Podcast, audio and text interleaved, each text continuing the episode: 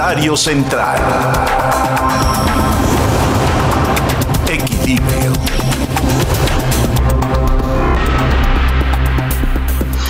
Lo habíamos visto aquí ya de días antes, eh, que lo hemos comentado constantemente. Estamos viendo cómo el presidente de la República toma, toma, toma, toma, toma, toma, toma, toma todo el poder, toma todo el poder por todas partes. Ha venido absorbiendo a entidades que eran autónomas, que eran independientes, a entidades eh, que funcionan y, tenían vida propia. Ha, ha tomado fideicomisos, los ha extinguido, ha hecho lo que ha querido con el poder. Y lo que hoy estamos teniendo en México, que empezó con un principio democrático bajo la sombra de unas elecciones, las del 2018, hoy, poco más de dos años después de haber tomado el poder, esto se ha convertido en una, oficialmente, en una dictadura. El presidente lo domina todo. Yo sé que México tiene una esperanza para que esto no, se, no siga siendo así, que son las elecciones intermedias. Más de 100 millones de boletas electorales se estarán emitiendo para nombrar a la mayor cantidad de candidatos vía elección popular en la historia de México. Pero de todos modos esto no va a ser suficiente ante el ominoso poder que ha acumulado el presidente de la República. Se había hablado en días anteriores que hombres de la talla de Félix Salgado Macedonio o de Raúl Morón, ambos candidatos a diferentes gobiernos, uno por Guerrero, el otro por Michoacán, por Morena, no, no calificaban. Los dos bajo el argumento de que no habían presentado sus gastos de precampaña. Pero hay mucho más en la sombra, por ejemplo, del caso de Félix Salgado Macedonio, porque este hombre podrá no haber presentado sus gastos de precampaña. Vamos a pensar que esto sea lo de menos. No ha sido acusado por lo que es realmente más grave. Pesan sobre él una serie de casos específicos en donde mujeres denuncian que fueron acosadas por Félix Salgado Macedonio y violadas. Y de ello en la argumentación del Instituto Nacional Electoral no se empleó una sola palabra. Pero el hecho es que a los dos se les desacredita por este supuesto desacato al no haberse pronunciado por eh, dar a conocer, rendir cuentas por sus gastos de precampaña. Esto hace que, bajo el cobijo de la ley electoral, tuvieran que ser eliminados.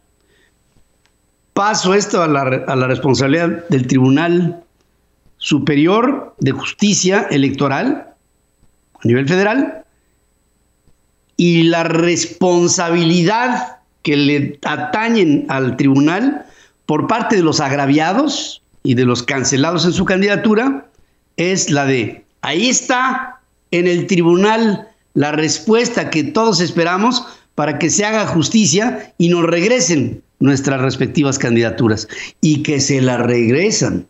José Luis Vargas, el presidente del Tribunal Electoral de la Federación, que ha sido en otros tiempos señalado hasta por, por tener una riqueza que no le corresponde al, a los puestos y los cargos que ha tenido, pues resulta que este hombre determina que en los dos casos, tanto el de Morón como en el de Félix Salgado Macedonio, no procede la impugnación del Instituto Nacional Electoral porque están conculcando los derechos de estas dos personas a ser votados. Acuérdense que la Constitución dice el derecho de votar y ser votados. Y en este caso es de ser votados.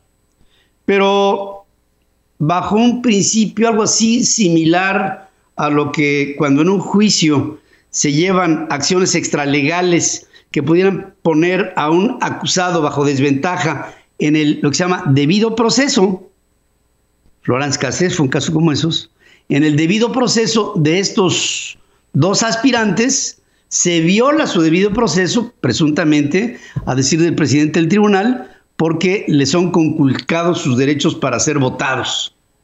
Y entonces dicen, en lugar de una cancelación de sus candidaturas, debió haber sido solamente una amonestación y una consecuente multa. y el tribunal le regresa al Instituto Nacional Electoral estos dos casos que tienen que ser otra vez resueltos, analizados y resueltos en 48 horas para regresar al tribunal y entonces, pues, que la fiesta siga. ¿Con qué idea? Bueno, con la idea de que desde el tribunal el presidente está jalando los hilos. Cuando ya estaban fuera estas dos personas, sale Félix Salgado Macedonio a decir este pasado fin de semana, o voy de candidato o no hay elecciones. Y el señor Morón, por su parte, dice, yo no tengo un plan B, mi único plan es ser candidato y voy a ser candidato. Y el, presidente consejero del Instituto Nacional Electoral se va por la tangente y dice, en el país ya no puede haber fraudes. El ratón loco, las urnas embarazadas, la incidencia del voto por otras vías, ya no puede ser manipulado porque esto, estos tiempos ya los hemos superado. Y puede ser que Lorenzo Córdoba tenga razón, aunque no lo creo, porque sigue habiendo todo eso, el embarazo de urnas, el ratón loco, la, incidencia directa en el elector, en, el, en el, elector que, al, que, al que prácticamente lo obligan a votar bajo una cuota de beneficios que recibirían de un partido político, en este caso Morena, o sus adláteres, para, para llegar a influir en las elecciones. Y, y si esto es así, con un tribunal sesgado, y con un Instituto Nacional Electoral contra las cuerdas. No tenemos la garantía de que pueda haber una certeza en las elecciones. No hay certidumbre. El presidente ya domina a las elecciones y va, ahora que sean el próximo 6 de junio, a determinar quién gana y quién pierda. Tenemos que entenderlo. El PRI de hoy se llama Morena y el Echeverría de los 70 se llama López Obrador, porque finalmente fue su mentor y su fuente de inspiración. Y todos aquellos que le apostamos a la idea de que estas elecciones intermedias pudieran revertir y neutralizar, por lo menos, no neutralizar, balancear la fuerza tremenda, inusitada del dictador López Obrador y de Morena. Pues esto lo podemos dejar en el cajón de los pendientes. Porque después de las elecciones, Morena y López Obrador van a ratificar su poder absoluto sobre México. ¿Y saben qué? Si esto es así, el país se nos va por lo menos dos sexenios más. Y en estos dos sexenios más, aparte del de López Obrador, hasta el 24, pudiéramos tener los siguientes 12 años después de el 24, por lo menos hasta el 36, a López Obrador o alguien a su imagen y semejanza, que vendrá a ser el deterioro más grave para México en nuestra historia. Si en otro tiempo México abandonó la idea de hacer de México un gran país. Hoy estamos abrazando los mexicanos la idea de que México ingrese de lleno en el socialismo, bajo un principio dictatorial de un líder bananero que ha tomado el poder, bajo tomar también el poder de la conciencia de los que menos saben, de los más ignorantes y de los más dependientes que hay en México. Esos que le defienden por el asistencialismo que promueve, asistencialismo que terminará cuando este hombre, que lo sabe hacer y rápido, se acabe con los recursos del país, cuando haya capitales que se vayan de México y los principales, digamos que aportarían a la economía, estén fuera de nuestro querido México. Un México hoy abandonado de Dios, bajo la desesperanza de que López Obrador lo ha tomado todo, absolutamente todo. para que tengas el dato. En Central FM, Equilibrio.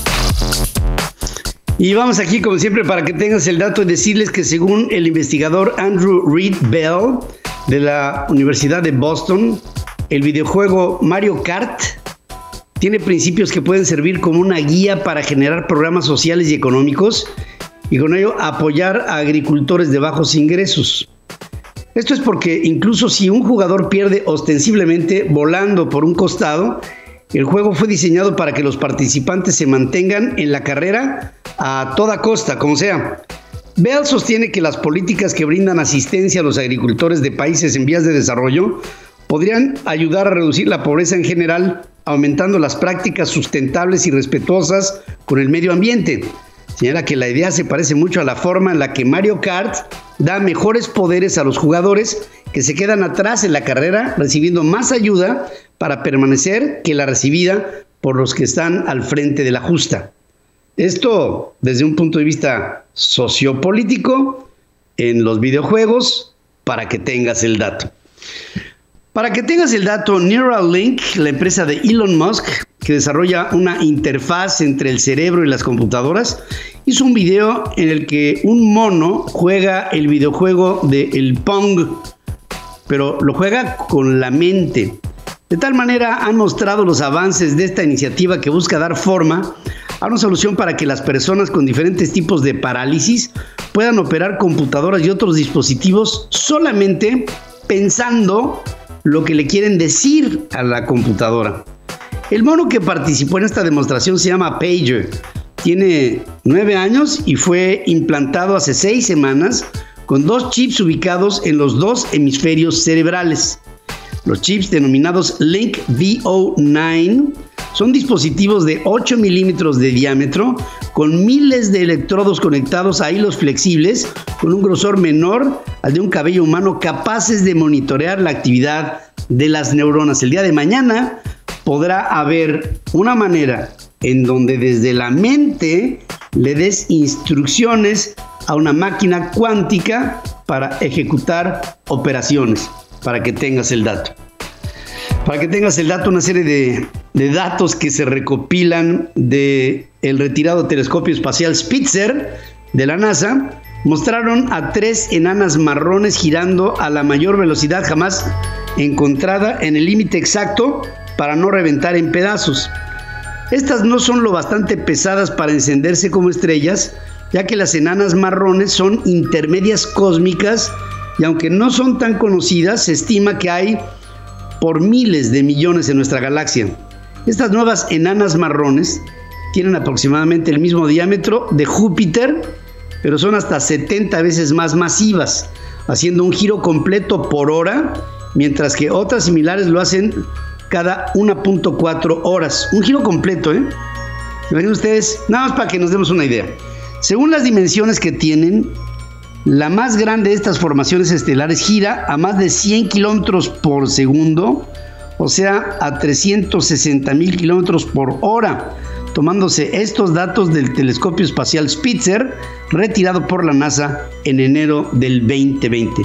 Son giros que van hechos la bala y que nos dan una idea de lo importante que es hoy por hoy el determinar a la relación de estos giros con la fuerza gravitacional magnética que se da entre planetas. Una forma que eh, con matemáticas de ondas gravitacionales nos podría llevar a entender el equilibrio que hay entre los diferentes astros en el universo. Para que tengas el dato. Convergencia el punto de encuentro entre el conocimiento, la estrategia y la ejecución. Con Sofía Ruiz Ambrís, en Central FM. Equilibrio. dentro del marco de las campañas y la actividad política siempre está la estrategia de comunicación de las propias campañas. Y justamente sobre este tema, Sofía Ruiz Ambrís nos habla de ello.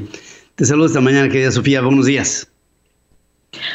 Hola Pedro, ¿cómo estás? Muy buenos días para ti y para todo el auditorio. Justo así, como lo acabas de platicar, en esta vida todo es estrategia, señoras y señores. Se dice que hasta en el amor hay que tener estrategia. Entonces, si hablamos de las campañas políticas, pues muchísimo más. Hoy se ha hablado que la política o la ley que existe en México es una ley que cuarta, es una ley que acorrala y que no permite un ejercicio democrático em, verdadero porque no existe la retroalimentación del votante o del electorado para hacer un ejercicio de debate, de comentario, de nada, y esto ha sido denominado como spotiza, porque se les denomina spots a los elementos más efectivos o más usados para este proceso electoral, o se prevé que sea lo más usado. ¿Y por qué es que pasa todo esto? Bueno, pues el modelo de comunicación política que rige las campañas reduce este intercambio y hace que se pierda la posibilidad de manifestarse, pero ¿por qué? ¿Por qué es que pasa? Bueno, porque los medios de comunicación eh, masivo, como son televisión y radio, habían sido uno de los elementos o siempre ha sido uno de los elementos o vehículos para hacer llegar la voz objetivo de comunicación de este proceso electoral, pero no solamente de eso, sino también de quien conforma este proceso electoral, de los partidos políticos y de los em, actores políticos como un medio de difusión. Se dice que el objetivo o, el, el proceso adecuado sería aquel que tenga información relevante y la información la comunican los medios, pero para que sea información relevante tendría que hablar de los partidos, de las propuestas, de los candidatos y de todos los detalles del proceso en un ejercicio de ida y vuelta. Es decir, que nos podamos, así como le hacemos el domingo, que te sientas en tu casa en una sobremesa y a lo mejor platicas con el de enfrente que no está de acuerdo contigo, debates y llevas a la mesa un ejercicio de vinculación. Esto se dice que se pierde y esto lo, lo comenta la red de conocimientos electorales, la ACE Point. Dice que hablar de una elección democrática en México o en este sistema no puede cubrirse porque no es un ejercicio equilibrado entre el pensamiento y la exposición. Y aquí es donde quiero abrir un paréntesis bien grande y platicarles por qué. Se dice en mercadotecnia que para que pueda denominarse publicidad tiene que lograr tres objetivos un mensaje. El primero es informar, el segundo es recordar y el tercero y último es persuadir. Informa cuál es la propuesta, cuál es su partido y cuáles serían los objetivos. Recuerda a través de permanecerse o, acercarse a nosotros y permanecer cerquita y al final, al final persuade por el objetivo que va a lograr con nosotros o cómo es que lo va a hacer. Sin embargo, cuando hablamos de spots, cuando hablamos de la cantidad de spots y los tiempos de campaña, la expresión masiva, según los expertos en temas de radio y televisión, en lugar de liberar un objetivo consumado en el electorado, lo que hacen es saturar. Está altamente comprobado que en México el electorado nos sentimos saturados de la cantidad de información que recibimos, lejos de sentirnos animados a ir a hacer un ejercicio. Este es un elemento preocupante porque estamos hablando de una de las elecciones más importantes, pues porque no solamente vamos a cambiar el Congreso, sino también están en juego las urnas o la decisión electoral para temas gubernamentales. Se dice que la democracia o la espotiza, que, que hoy se denomina como democracia, hace un ejercicio cansado en la sociedad mexicana. Es decir, que satura, que limita la libertad y que con esto también limita la necesidad de participación natural. Es más bien la responsabilidad lo que nos lleva a asumir el sufragio. Para darnos una idea, entre la precampaña, la intercampaña, la campaña, el periodo de reflexión y la jornada electoral, tendríamos 166 días para difundir al menos 55.4 millones de spots en 3.431 emisoras y 2.600 estaciones de radio. Es decir, estamos hablando que existen más de 37 canales de televisión. Todo esto genera una saturación para la población. ¿Cuál es el modelo de comunicación a partir de o por qué es que surge este modelo de comunicación? Porque a partir del 2017 se indica que todos los partidos políticos deberán hacer uso efectivo e igualitario de los medios de comunicación. Si a eso le sumamos que la pandemia hoy nos impide, como hablan los políticos, estar en territorio de tierra o estar en tierra o tener presencia em, real, es que hoy los medios digitales y los medios de comunicación masiva hacen un empuje importante para este proceso electoral. Esa es la información. Bien, muy bien, pues Ahí, eh, ahí lo tenemos. Yo creo que, Sofía, nosotros tenemos que a lo largo de nuestro camino como comunicadores, el tratar de reorientar todo lo que a veces es parcial, porque es parcial, siempre los mensajes de comunicación en campañas tienen parcialidades y, tienen pues este principios que nosotros tenemos que desglosar para que nuestro querido auditorio reciba la información puntual, real, clara de lo que nos están queriendo decir. Y como siempre, gracias por estar aquí. Sí. Eso es maravilloso. Quiero, quiero comentar un meme que leí el fin de semana. Cuidado de dónde pone usted la cruz, porque luego hay que cargarla. Entonces hay que poner muchísima atención. ¿De qué queremos para México y cuál es el México que queremos? Claro, tienes toda la razón. ¿Dónde pones la cruz? Porque luego, pues hay que cargar, y además cargarla por un buen rato, ¿eh?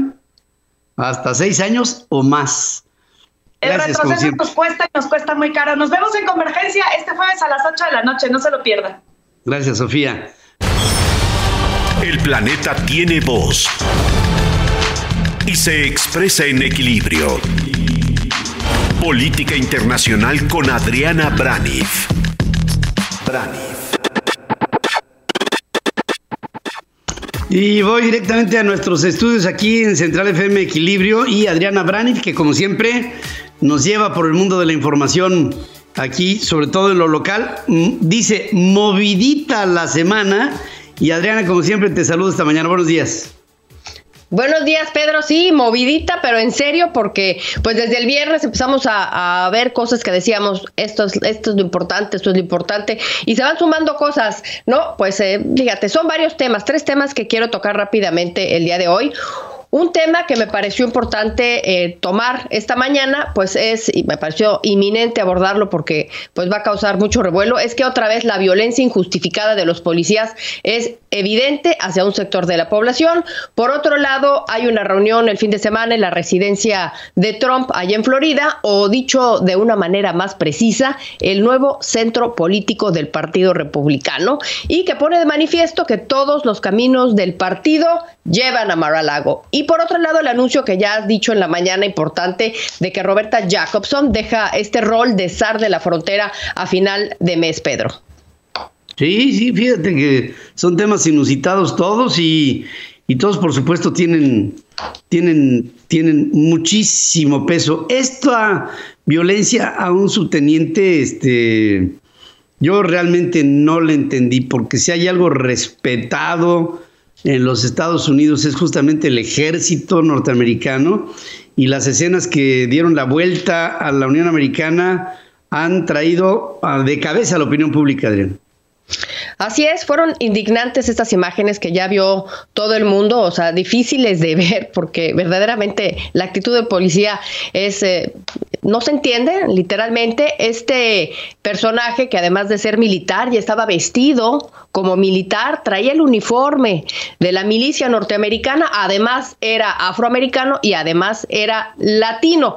La razón, pues ya dijiste por la mañana que era hace rato con de allí, que la razón por la que lo paran es porque no traía la placa de atrás, siendo que el auto era nuevo y estaba justificado o no que tuviera una placa o no, pero definitivamente ese no es el punto. El punto es que él pregunta calmadamente que le expliquen cuál es la razón o el motivo de que lo, paran. Él trata de desescalar la violencia, justo cuando eso le toca al, policía y el policía está totalmente desquiciado, saca el pepper spray, el, gas este, y se lo arroja en la cara directo. Esto verdaderamente no es indignante de ver, eh, así, eh, pero bueno. No nada más es eso, Pedro. Acabáramos de estar con este video que vimos cuando en la madrugada de ayer, ahora un joven de 20 años se le ordena orillarse porque no porque traía este fíjate traía un aromatizador colgando del espejo retrovisor lo cual yo no sabía pero en Minnesota eh, que es el lugar donde sucede pues esto es prohibido entonces lo paran a este joven de 20 años afroamericano, hoy está muerto, Pedro. Hoy está muerto. Lo detienen, las cosas escalan otra vez, cosa que los policías deben evitar y acaban disparándole y matándolo, Pedro. Este evento cobra importancia mayor porque se está dando justo en el mismo condado donde matan a George Floyd allí en Minneapolis y esto va a inflamar el ambiente. Ya hubo protestas en la madrugada y pues eh, evidentemente esto se da en el marco de la tercera semana del juicio contra el policía que mata a George Floyd. Así es que seguramente va a haber alguna referencia en el juicio sobre este tema que, va a dar mucho de qué hablar, a ver si no se sale de, las manos ah, la policía en, Minneapolis. Pero pues como colofón, esto que aún todavía no pasaba en el fin de semana, el em, George Clooney, que como sabemos es un actor, eh, toma partido en el caso George Floyd y le manda un correo electrónico al abogado de la familia Floyd dándole un consejo. Le dice, eh, mi consejo es que le pidan al policía que está siendo juzgado por el caso George Floyd, que se someta voluntariamente a la misma maniobra de la rodilla por nueve minutos y medio, como se lo hicieron a George Floyd, para ver eh, qué reacción tiene. así lo dio a conocer el abogado de la familia Floyd. He should volunteer during his case to get down on the floor in that courtroom and let somebody come and put their knee on his neck for nine minutes and 29 seconds and be able to see if he could survive. Y que se quede ahí sometido por nueve minutos y 29 segundos. Ahí, a ver si él también puede sobrevivir aquello a lo que sometió a George Floyd, que había el argumento de que pues el hombre que estaba medio drogado, eh, George Floyd, pudo haberle causado eso que traía en el cuerpo, la muerte, pero ya han determinado que esto fue un homicidio doloso, producto de la, pues de la forma en la que lo neutralizaron, presionándole el cuello hasta asfixiarlo. Eso fue lo que pasó había hay un alegato en la defensa de, de Chauvin que decía, no, es que el cuate venía drogado y fue eso lo que lo mató. No, no, eso fue un asesinato, lo dice un agente criminalista. Así es, ese es el punto de, este juicio que va a empezar en unos minutos más por tercera semana, van a ser cuatro, y ese es el punto, cómo fue que murió George Floyd y por qué murió. Y bueno, se dan estas, estas cosas que aderezan esta, este problema que hay en los Estados Unidos, este evento de Virginia con el militar que es parado y le, le echan el pepper spray, está el evento de este hombre joven que matan en Minneapolis, todo eh, pues trata, esto pues va a complicar aún más este, este asunto, Pedro. Y la última cosa que me parece importante destacar es que este fin de semana volvimos a ver que el Partido Republicano aún es propiedad de Donald Trump. Se llevó a cabo este sábado una reunión del Comité Nacional Republicano, eh, una reunión de tres días, pero el sábado fue la reunión estelar para recaudar fondos en Mar-a-Lago con Trump como orador. Ahí fue, en su club, esta reunión. Donald Trump, pues es el que recolecta el dinero del Partido Republicano. Hay que ponerlo así. La cena costó al Comité Nacional Republicano 100 mil dólares que fueron a parar directamente a la caja registradora del club de Donald Trump. Y lo más destacable de la reunión es que Donald Trump la utilizó para lo que más le gusta, atacar al partido político que estaba ahí reunido, que trata de unificarse de cara a las elecciones del 2022. El Partido Republicano le paga a Donald Trump para que lo ataque. Eso es lo que está sucediendo. Atacó a Mitch McConnell y a su esposa. Le dijo, eh, contraté a Elaine Chao, que es su esposa de Mitch McConnell, el líder de la minoría republicana en el Senado. La contraté como secretaria de Transporte y Mitch McConnell nunca me dio las gracias. Eso es lo que dice Donald Trump. Y por el otro lado, después le propina una serie de insultos que pongo en pantalla, eh, porque pues no están grabados, pero sí todos los periódicos lo reportaron, Pedro. Así le dijo. Dumb son of a bitch, Trump Ándale. Qué barbaridad. Tonto hijo de. Ya sabes, este Trump le pega a McConnell directamente ahí en Maralago. Y pues sí, este, claro que él se vio ya en su salida, cuando estaba en sus últimos días, se vio traicionado, según él, por la esposa de, McConnell, que renuncia a una cartera en el gabinete porque dice, después del ataque al Capitolio, yo no puedo. Y después McConnell, pues lo remata. Entonces ahora viene la suya y Donald Trump trata de, de reivindicarse. Así. Sí. No es eh, la primera vez que lo ataca, ya le había dicho hace unos meses, justamente después cuando ratifica las, elecciones eh, de Joe Biden ahí en el Capitolio y dice que moralmente responsable es Donald Trump. Ya lo había hecho y en aquel entonces decía esto Mitch McConnell. If the president was the party's nominee, would you support him? Uh, the nominee of the party? Absolutely. Dice, si el presidente fuera el, el nominado por el partido eh, republicano, ¿lo apoyarías? Ah, sí, absolutamente. Es lo que le, es lo que le A ver quién entiende a los políticos, ¿no? O que le pregunten otra vez después de esta reunión de Mar-a-Lago a ver qué dirá Mitch McConnell. Quién sabe. La cosa es que también para acabar se burla también de Fauci, diciendo que Fauci quiere que la gente use cinco cubrebocas. O sea, una burla total. Eh, y también eh, le tocó a Mike Pence, donde dice: Yo lo quería tanto y me defraudó. Así es que, pues, eh, retomo para finalizar lo que dijera Joe Biden en esa conferencia de prensa, donde decía: ¿Habrá partido republicano para el 2024? Pues ahí les dejo la pregunta. ¿A quién culpar? ¿Al hombre que recolecta el dinero, que en este caso es Donald Trump, o al partido que le paga a Pedro?